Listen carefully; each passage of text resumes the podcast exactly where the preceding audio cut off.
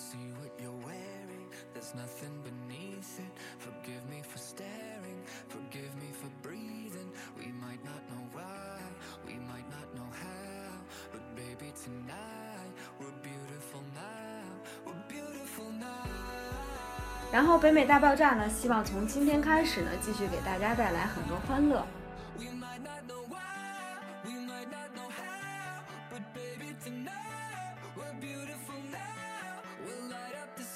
就是全英唯一一个以 University 为那个车站名的，只有伯明翰的那个车站是有的，就伯明翰大学那一站是有的。哇，好厉叫害！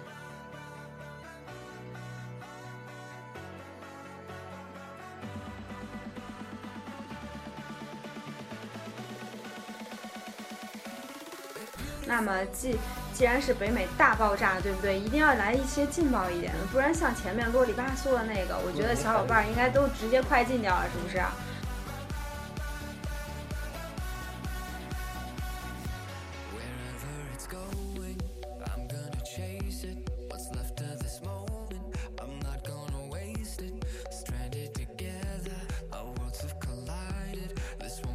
北美段子手，右星推牌九，乱弹三缺一，天长和地久。我是爱佳，我是嘟嘟，我是憨憨，我们是 USBB Girl，有甜又有咸，好听不加盐，这里是北美大爆炸。嘣吧！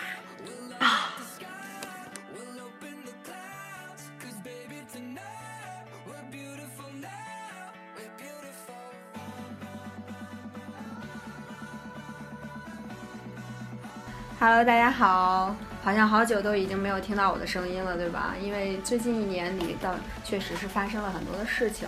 然后我和都主播和汉主播纷纷的回到了国内。由于阴差阳错般，本来去上海的我选择了在北京留下来，因此我又结识了很多很多的小伙伴。然后北美大爆炸呢，希望从今天开始呢，继续给大家带来很多欢乐。然而我们的主题呢，需要从北美呢逐步引向世界各个地方，从学生的生活呢逐步引向到各个行业的职场生活。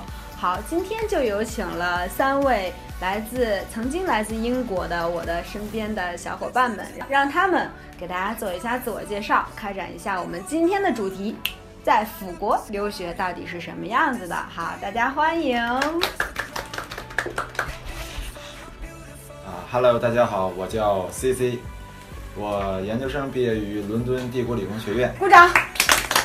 不录了，帝国理工啊，是不是？不录了，不然尬起来不能这样，真的不能这样。没有剪，可以剪吗？可以剪，咱就当随便聊，真的。这人太尬了，可以，这主持人真尬，爆炸了，我就瞬间爆炸。思路全没了。你以为后期我制作的时候要剪吗？你们真是很天真的哟。我在英国留学三年了，但是我前两年呢是在一个叫做诺丁汉的美丽的小城市。你们知道什么叫诺丁汉吗？去去那儿就是因为中国有两所著名的学校，一个是西交利物浦，另外一个就是宁波诺丁汉。好，请继续。就就尬了，应该把宇哥叫 了，大姐，大姐，你这个播出去，你这个就不能播了，真的。我没有点什么香港金会啊，上海、纽约都得找你来那听，真的。还有这个萨里，他们那个对呀，那上海不是纽约大学吗？我那个本科学的是土木工程，研究生学研究生嘛，学的专业比较奇葩，名字有点长，请耐心听好，叫做钢结构设计与商务管理。这个很神奇，我我想提问，就就什么叫钢结构？为什么能跟商务管理搁一块儿呢？啊、它的全名其实叫 Structural Steel Design and Business Management。啊、它我的主修其实还是钢结构方向，钢结构设计方向，只是选修的模块有了法律啊、管理学呀、金融学啊、经济学这些。你们还有选修吗？对才对，是只必须得选修才能毕业吗？不是不是是当初选专业的时候有，它是有我纯钢结构设计。我们也有选修啊，我们有选啊。就是你必须得有多少学分是必须是通过选修来上。天哪，那果然英国跟美国还是不但是太一样的。第一个学期没有选修，第二学期开始有选修。嗯，在美国就是你这个专业就死上吧，就只能选你这专业。但一般学生，你像就是很多不愿意学习的人，就选修那种没有考试的，然后论文然后就花钱买了。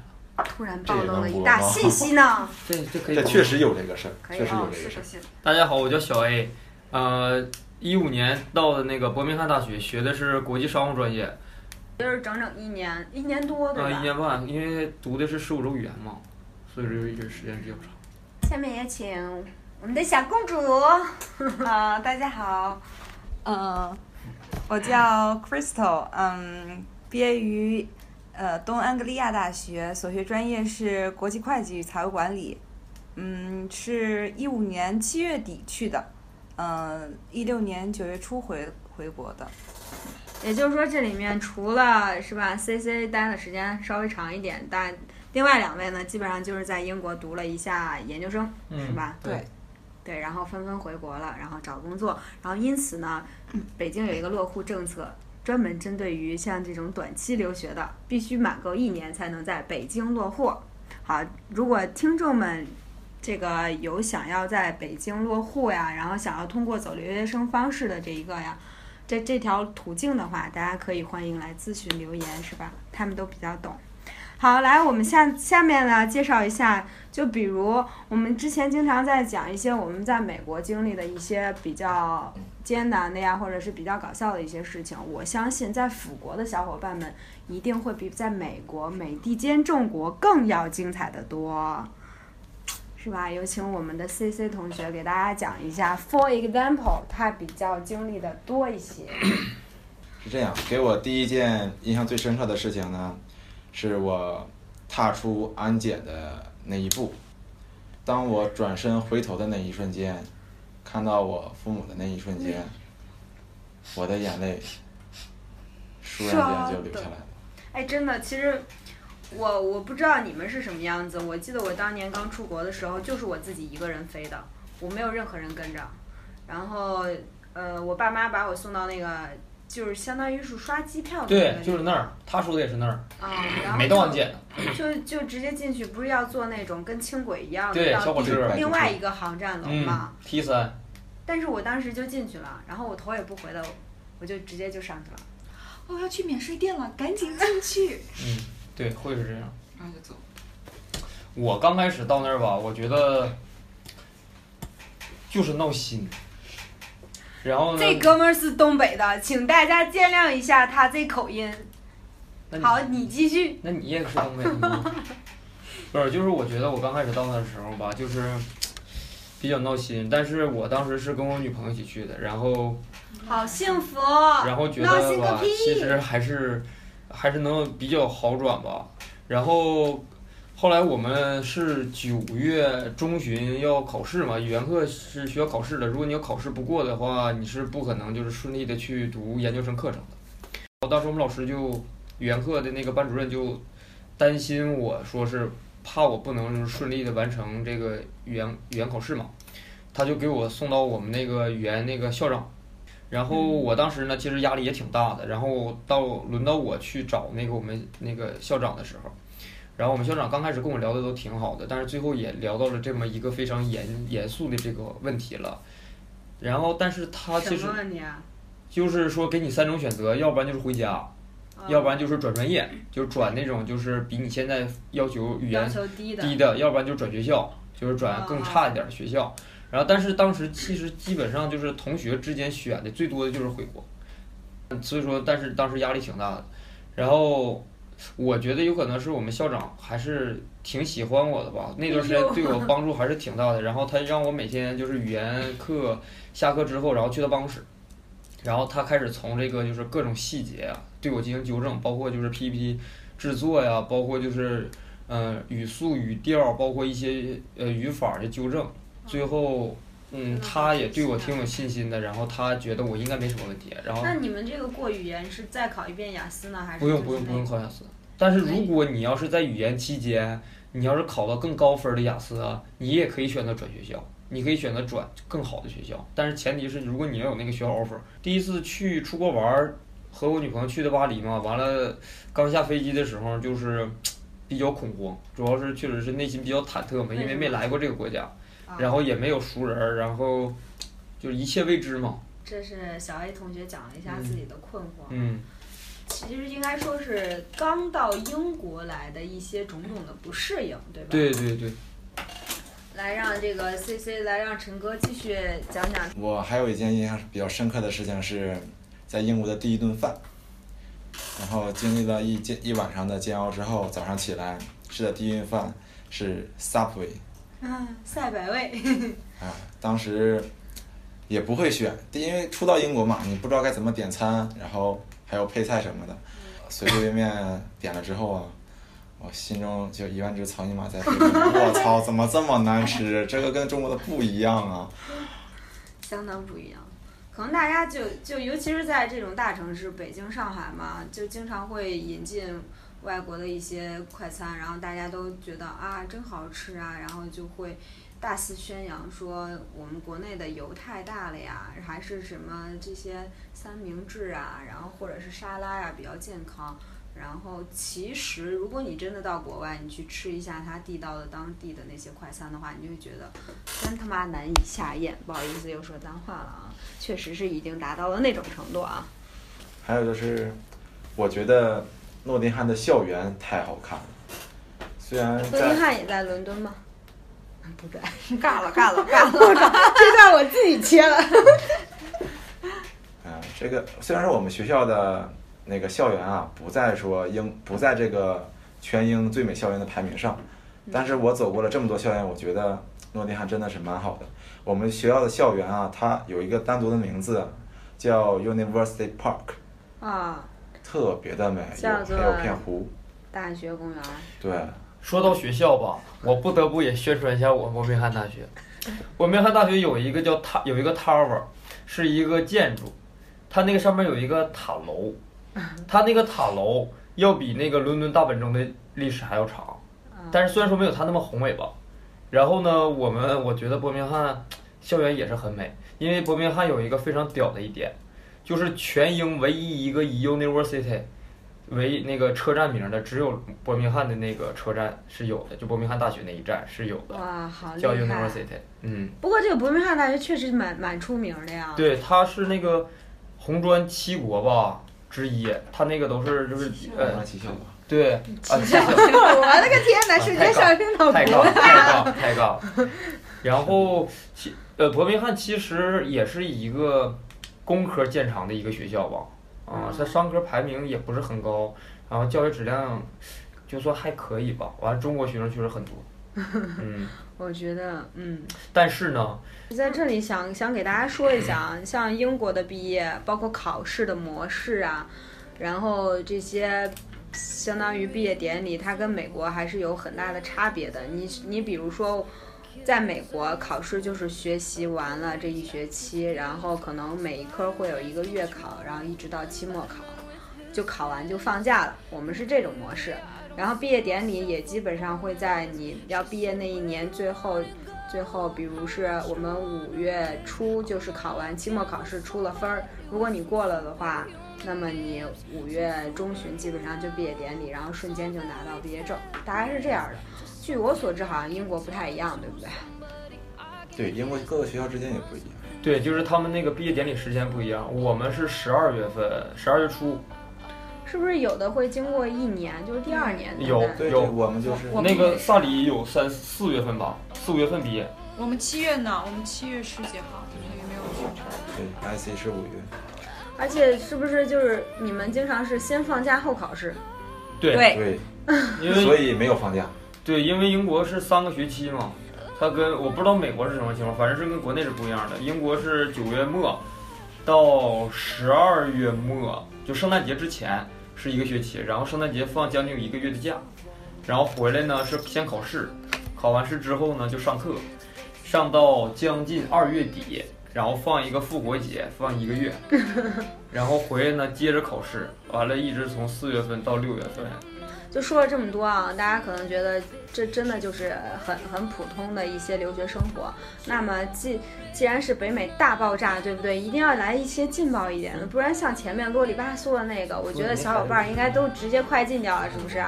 来，我们直接上升到为什么腐国呢？来，我们现在探讨一下关于最近国家这个问题。我也不管我这期到底能不能进了，对不对？最近我需要说一下，我们国家关于这些网络呀、这些传媒方向，简直限制的不要太严重，对不对？之前出了一个一篇那那种什么法法律法规类似条文那种，说什么网络上严禁播什么什么性虐呀、什么伦理恋呀，甚至于把同性恋归为那一类了，对吧？引起了很大的反响，而且大家可以去微博看一看，所有有关于国家领导人的任何。消息、微博、文章底下严禁评论，就导致现在很多那些学者他没有办法直接去表述自己的思想，只能去隐晦，甚至于拐了八辈子大弯儿，然后去说一个。而且尤其是不管说是娱乐圈那些狗仔，他们逐步逐步的，不管是什么公众号呀，还是微博，全部都被禁了。你就想，作为娱乐圈儿，它真的是有一大部分。消息都是那种谣言，但是国家现在已经控制到属于，甚至于不让别人就不让大众去自由发挥，去说一些事情。再再加上最近 VPN 卡的实在是太严重了，基本上我们就属于那种井底之蛙，只能接收到国家让我们看到的信息。不得不承认，这是一种很有效的一种措施，但大家要去想一想。所有的有识之士，或者是说像我们这种在海外留过学了，知道了海外是什么样子的人了以后，我们再回国，我们是挺爱自己的祖国的。我觉得可能我一开始没出国之前，我并不是觉得我引以为豪的一个国家，但我当当出了国，一旦出现什么事情，或者是那些当地的人给我去说一些他对。中国的一些偏见的时候，我会觉得我义正言辞，我奋不顾身的要去辩解，反而出了国更有一种爱国之情。但我们爱国之情反而回到国内的时候就觉得很受压迫，因为你所有的这些思想层面你完全禁锢住了，就没有办法让我们去说。我是一个经历过不同社会人文的一个人，我回来是想要把这些更好的理念带回国内，反而是你你就成为了一个井底之蛙，这一点是让我最近比较气愤的一件事情，尤其是关于同性恋这一点。既然请到了各位辅国小伙伴，我就特别想聊一聊这种问题，究竟为什么英国能够就是这么开明到把一个同性恋甚至于上升到一个国家的一种文化？你们有没有经历过关于这种文化上的冲击也好，或者身边发生的事情也罢？来，其实吧，在我以前没出国之前，首先我我觉得我这个人是一个就是挺开明，而且挺容易就是去理解别人的一种人。我不太喜欢去就是强迫对方做一些什么事情，就像孔子说的吧，就是己所不欲，勿施于人吧。所以说，我对同性恋这种事情呢，就是我觉得这种东西就是事不关己。所以说，嗯，在以前的刚开始的时候，就是在确实去英国的时候，包括他有同性恋节，然后他会游行，他会整天就那一天都在游行。然后，那你们其他人放假吗？那一天？不放假，就是也是就是在路边可以看看他们表演啊，就是那种的。然后他们会穿上就是类似像女生的衣服。然后化一些妆啊什么的，就是来宣扬一下他们自己的这个主权呗。对，所以说那个时候我对这种东西其实就是不反感，但是也没什么特别大的这种支持的这种感觉。但是偶然间有一次，我在市中心的那个火车站要坐火车，然后看见一个应该是亚裔，但是具体是亚洲哪个国家的就不好说，和一个应该是欧洲人。你是哪个国家的？我也不知道。然后他们两个刚开始手拉手。其实像在欧洲，在英国，就是呃，男生和男生之间手拉手这件事情，其实我已经算是习以为常，就是挺自然的，然后也算是容易接受。但是后来，他们两个就有一个更紧密的这个举动，就是亲上了。当时，然后你就喷了。嗯，当时我确实是就是。就是反正还是确实是受这个中国这个媒体也好啊，这个官方这个报道也好啊，就是这种影响吧。所以说我当时确实是内心不是很接受。但是我觉得，就是欧洲，它发展这么多年，然后文明也算是非常非常高度发达的这么一个世界里，我觉得这个就是应该就是人权的一种呃非常具体的一种表现。嗯所以说，就是人家没有破坏社会稳定，没有破坏社会和谐，也没有说是去触犯法律及道德的各种底线的情况下，人家我觉得每个人对于性别，包括对于嗯、自己的伴侣的选择，我觉得这个都是无可厚非的。就包括我现在也是，我对这种事情还是保持着一种比较相对嗯、支持偏中立的一个态度。嗯，那像这种，就比如关于同性恋这个，你像，嗯，经常会说在路上拿着彩虹旗或者打着彩虹伞，基本上就可以默认为嗯同性恋这一类的。那如果像这种，你能一眼辨别出来这这一些人或者这某一个人是同性恋，这种在英国很常见吗？我我知道的，他们有那个同性恋街，嗯，那条街上会有一些同性恋酒吧。哦，那个曼城的 gay 吧，嗯，对，然后，然后就没具体的没有什么太那什么。其实我在街上，如果要是碰着某一个人或者是几个人的情况下，我是分辨不出来，就是哪个是同性恋，哪个是所谓的正常人吧。就是他们也也比较融入在这个大集体里，是吧？嗯对也不会特别的特立独行。对对对，我觉得他们除了在这个性取向方面是和这个中国政府所谓的这个正常人是有区别的之外，其实他们的所有的行为举止应该是没有什么差异的。我就是那个打着彩虹伞的人，真的。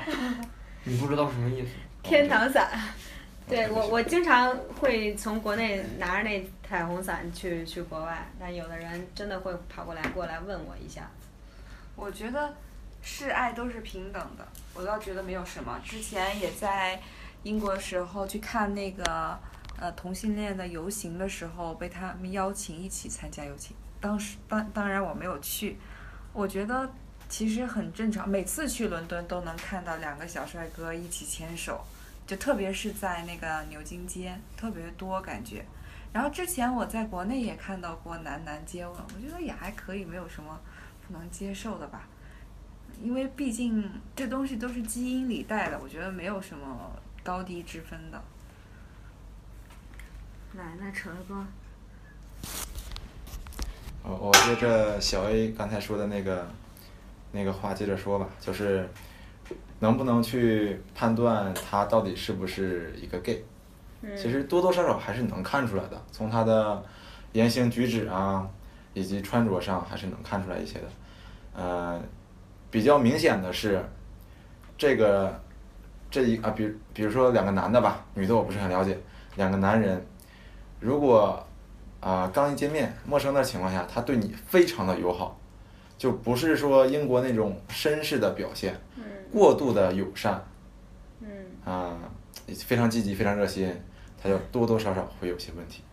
在我们那儿，我们只会怀疑他肯定是传教士。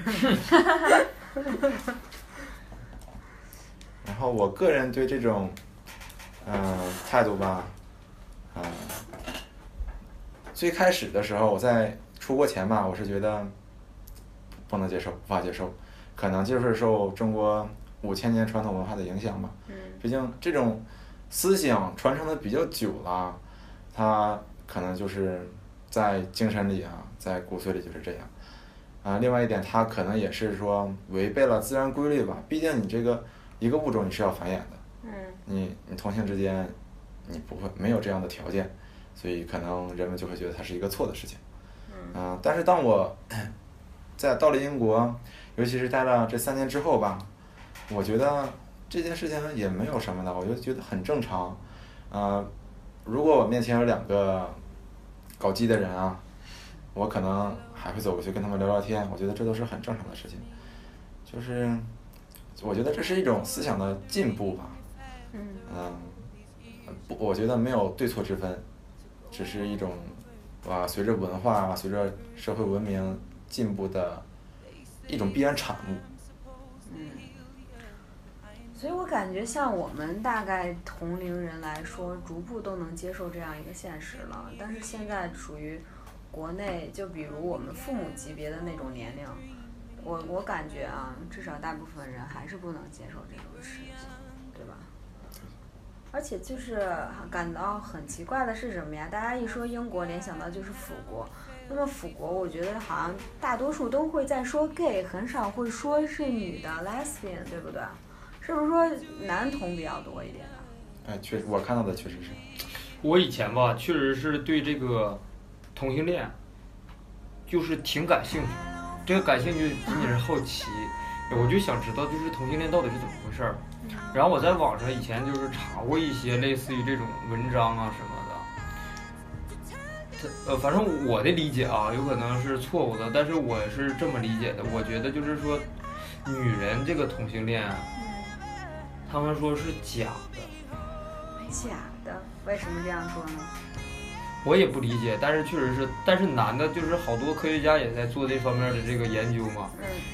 基本上男同性恋是因为好像是他们染色体发生了什么问题，然后导致他们确实是在他们从小出生的时候，他们只对同性确实是会产生感觉也好，或者是喜欢也好，嗯，这个东西不是说就是精神层面的东西，有的时候确实是同性恋，他们也很痛苦，因为他们确实是不管是在哪个国家吧。终究还是有不接受他们这个群体的人的存在的，所以说呢，他们自己有的时候确实是就是控制不住他们自己，就像男人就是在中国，就肯定是会喜欢女人是一个道理吧，嗯。我碰到了好几个女生留学生是类似，就是从国内过去的是吗？对，感觉也很有爱耶。对我我身边其实也有。但我感觉就是，如果我们国家再继续这样去控制关于同性恋这方面的话，那真的，我们 其实其实中国我觉得存在一个很大的一个群体同性恋群体，而且他们不光受到外界的歧视，很多的个人权利都保障不了。你就像之前在上海有一个相亲的那些公园嘛，在一个角落里，好多父母作为同性恋的那些。孩子的父母，他们就拿着那个牌儿去相亲嘛。一开始感觉很有爱，他们确实是一些特殊的群体，可能孩子费尽心思才让自己的父母去接受自己现在的一个状况，然后那些父母也比较同情、理解自己的子女，然后就去那个相亲角去摆摊了。但是没过多久，直接就政府出面把那个相亲角直接就取消了。我就觉得这个做的很过分呀，至少这是人家民间自己发起的一个小活动，相当于。并没有阻碍任何人、任何事情，但是我就觉得国家或许真的就是太敏感了，关于在这一点方面。哦，我就简单给大家嗯说一说，就是去英国之前，我觉得应该准备的一些必要的一些东西和一些真的没有没有必要带的一些东西吧。首先啊，我去的这个城市是这个伯明翰，这伯明翰在英国呢，虽然说只有一百多万人口。但是也算是在英国来说，也算是仅次于伦敦和曼彻斯特差不多的这种大城市了吧。生活条件非常便利，呃，中国超市比较多，然后各项的这种生活这种保障的这种措施呢也比较齐全。所以呢，我建议大家呢，首先把各种就是什么卡司啊、什么 offer 这些护照啊，包括一些东西呢，就多复印几份。我想。就是这种东西，在你们出国之前，肯定会有很多人也会告诉你们，让你们多准备一些，多复印一些，然后呢。有一些，比如说一些留学中介，他们也会给你提前准备一些，在海关进关的之前，他会跟你一些问题，他会假设都会问你什么，让你准备。其实我觉得这些问题真的没有必要。首先你要知道你是来干嘛的，第二你知道你这学校是什么，第三你这个专业是什么，第四你的名是什么，基本上就可以了。基本海关问的也都是一些很基本、很基本的一些问题。第二非常重要就是汇票，汇票是一个非常重要的东西，对，就是钱。然后可以呢。呃，换好英镑，因为不有出国不有保证金嘛，然后你可以拿那个保证金直接去当地的银行啊，基本上就是中国银行，哎，就换一些英镑，呃，英镑数额大小就可以根据这个个人这个认识问题，然后可以多换可以少换，因为，嗯，出国之后，一旦你办完银行卡，你就可以获得那个可以跟那个银行要什么斯威夫特码啊，各种什么代码，然后你就告诉你的爸妈。他们也会就是在中国的银行可以帮你往那边汇钱，所以说其实带多带少都不重要，带多也可以，带少也没什么问题。然后剩下的像什么被呀、床啊 这些，我觉得就没有必要带了。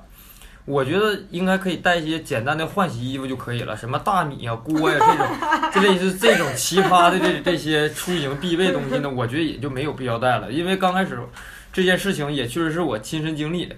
我当时去之前呢，我的行李已经都已经装好了，但是好在当时我有一个曾经出过国这个经历的这个哥哥。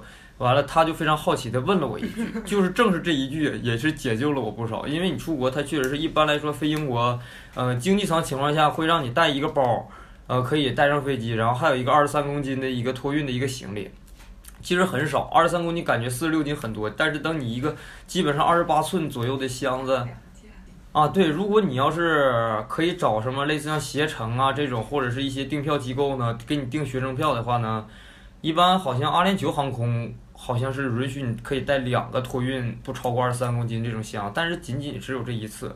所以说你带这些东西，即使到英国了，等你从毕业的时候，你这些东西你是 撇还是不撇呢？不撇有点浪费了，撇了你看你还心疼。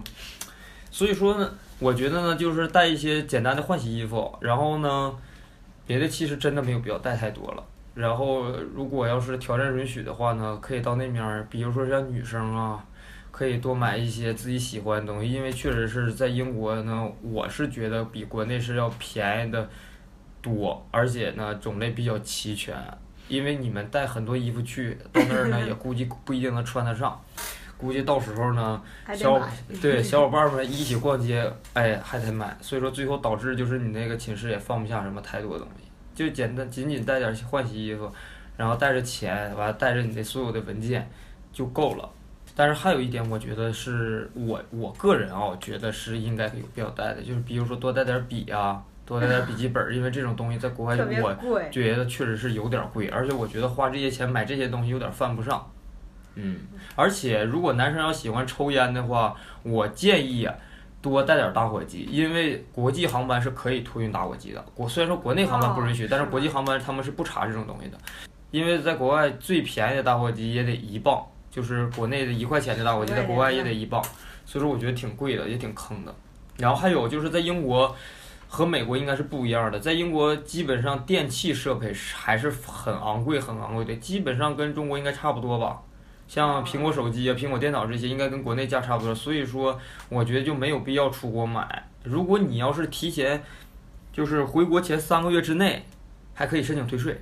就是如果你要是在这个节点上是吧？对，你可以选择退税，基本上退税点能在百分之十二到百分之十五左右吧。嗯，珠宝啊、手表更高一些。对，手表，手表呢，因为当时我买过一块手表，所以说呢，手表基本上是根据品牌来的，就是你越贵的，它退的税点也就越高，而基本上也就是跟品牌有关系。你比如说，一个品牌。它呢，它的有可能呢，它这个整个的一个品牌的这个含金量也好，或者是价值也好，它有可能比另外一个品牌高。所以说，它这个品牌的所有的产品，它都会比那个品牌的所有产品，即使这个品牌的产品比那个品牌的产品的 价格要低，但是它的税点还是一样高。而且我建议，如果大家要是退税的话，如果要是中间有回国这种情况，尽量不要选择退税，因为这块儿，因为你退完税之后，它有可能会。误解你，就是海关会有可能会误解你，就是你再也不再也不回来了，所以说有可能会影响你下一次入境。最好就是最后一次，哎，集中采购一下，然后想买什么呢？完了就一起买，买完一起退税。然后我我个人认为退税还是退现金更好一些吧，因为毕竟拿到手的才叫钱嘛，拿不到手的只是数。而且确实是因为英国这个工作效率比较低，然后工作态度也不是很严谨，他有的时候会确实是会把你那个退税的这个钱数会弄错，然后导致你会有一些损失。你也不可能为了这些钱，你再单跑一次英国，再去跟他这种纠纷，我觉得就没有必要了。所以说，宁可还是退英镑，嗯，退现金来的更好一点。我们美国在美国好像没有说退税这一说法，只不过就是美国会存在几个州，它是有免税州，但免的只是当时的消费税，像其他的杂七杂八的税一概不免。所以我们买东西啊，不存在退税这一说法。退税退的是增值税。嗯，对，退税退的是增值税。好像我有个同学就是退完以后，他的那个，呃，那个卡卡 B R P 就被注销了。他因为就是他是默认你不会再回来了，他被查到了，然后就被注销了。我觉得去英国待的只有两样东西就够了，第一种是钱，第二种是药。哦，药品药。还有辣条，如果要是喜欢吃辣条，这东西是我觉得很重要的一个东西。剩下包括类似什么方便面这种东西，我觉得就没有必要带了，因为英国超市都有。老干妈也不用，不像美国那么贵，老干妈对比较便宜。那方便面也不贵。然后吃的，其实我觉得大家没有必要担心，因为我去英国之前，也觉得说是英国黑暗料理嘛，嗯哎呀，天天就什么 fish and chips，就就这两种嘛。但是其实到那之后，其实还好。多好吃呃，因为其实我们那个城市物价还是比较低的，然后吃一顿饭，我觉得大家应该还是都能接受得了的。然后它有一个专门的一个市场，那个市场里面卖小青龙，还有面包蟹都非常非常便宜，反正我觉得比国内要便宜的太多太多了。所以说，我觉得大家如果喜欢做饭的呢，可以自己去买一点儿；如果不喜欢做饭呢，其实我觉得天天吃，负担也应该不是很重吧，我是这么觉得。整体来说，你们觉得出国就是，如果给你们再一次选择的话，还会选择再出国吗？要是我，我肯定会选择。其实我说实话，刚开始出国之前吧，我是比较排斥的，因为我确实是我觉得，就是外在的这种自理能力肯定没有问题，毕竟都念过大学嘛。主要是就是这个心态上这个独立，因为我以前确实是比较呃依赖朋友啊，依赖就是父母的依赖家人这种。所以说，我觉得如果要是各位小伙伴，如果要是有我这种就是相似的这种生活经历的话，我确实非常建议大家出国。当时刚去的时候，就是看着天花板，觉得哇，还有一年半的时间，觉得时间特别慢。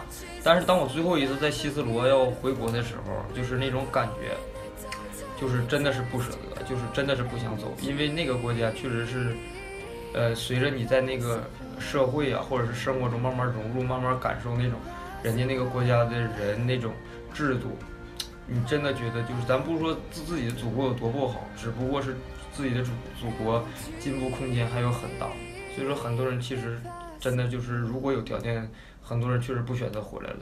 人不是说就是好像出国就忘了祖宗忘了祖国，只不过就是说如果有朝一日他们能发展的好的时候，他们绝对是可以选择回来报效祖国。其实我以前呃在那个 TED 上面看过一篇一个论坛，就是一个讲座吧，是一个中国的，我应该是复旦还是哪个大学的一个教授，他当时说了一句话，我印象特别深刻。他当时说，如果一个不爱国的人让他去国外待两个月，回来他比谁都爱国。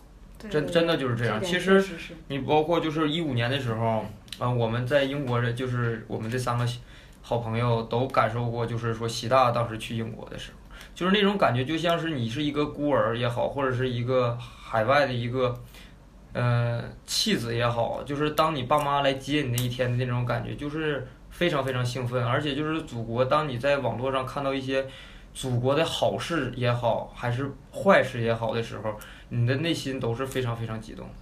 嗯，嗯，这一点确实，不管是说我，我觉得就是，不管哪怕你真的就是，比如好比就。就就近留学的，在日本呀，在韩国呀，像这些小伙伴，我觉得至少他们出国以后，他就觉得自己是属于那种少数群体了，然后他的归属感会特别特别强烈。而且确实是，其实是中国留学生也好，我不太了解外国留学生，我只知道中国留学生确实是在国外属于弱势群体，就是有理你没有地方说，然后受委屈你也没有地方说，就是只能忍了。然后包括比如说这个城市，像我在那个城市就是非常不安全嘛，你遭到这种抢劫或者是一些其他暴力的这种情况下，你选择的方式只有忍受，你基本上是没有什么更好的办法。所以说，为什么说中国大使馆一致在强调出国人员一定要注意自身安全呢？其实也是一种讽刺吧。不过确实是怎么说呀？就是你像在美国，我们晚上基本上很少出门，大家不敢，也没有那个习惯。嗯，真的就不知道什么时候你就被抢劫了、枪杀呀什么的一系列的。在大城市还稍微的好一点，但是在国内我感觉十点以后，这不是夜生活刚刚开始吗？对吧？其实我刚到英国的时候吧，就是也没觉得英国有多好，中国有中国有多好，英国有多差。但是后来是什么一件事情让我就是非常非常有感触呢？就是当时那个巴黎的恐怖袭击。哦，对。因为那天晚上我正在那儿，我正从健身房回来，然后在我自己的房间里面坐着吃饭，然后突然间他就开始推送新闻，就各种就开始推送新闻，然后就是说说发生这个恐怖袭击。就是后来，然后包括我后来去法国玩，包括去什么那些欧洲国家玩，看见他们满街的大兵拿着枪的那种感觉，我就觉得祖国是真的好，祖国至少再差，他能保证你的人身安全。好，今天呢是吧？让三位小伙伴给大家讲了一下究竟在英国的简单的一些留学的生活。然后呢，这这三位也是经历了很多丰富多彩的留学，不光是留学生活啊，学习加生活再加点儿点儿点儿，对吧？如果大家还想听一关于点点点点的中间的这一些事情的话呢，请继续关注我们的频道。至少佳姐现在回来了，希望能把这个大爆炸这个平台继续维持下去，也希望呢与听众们共同成长、共同进步。然后，如果大家有想要听的一呃任何的一些想法呀、观念呀，都欢迎来给我们平台积极留言。然后，希望我们找回之前的那份情谊。好了，如果你向往英伦风，请听北美的爆炸。如果你想看帅哥和美女，请听《北美大爆炸》。每周三晚七点，I want you, I need you, I love you，拜拜。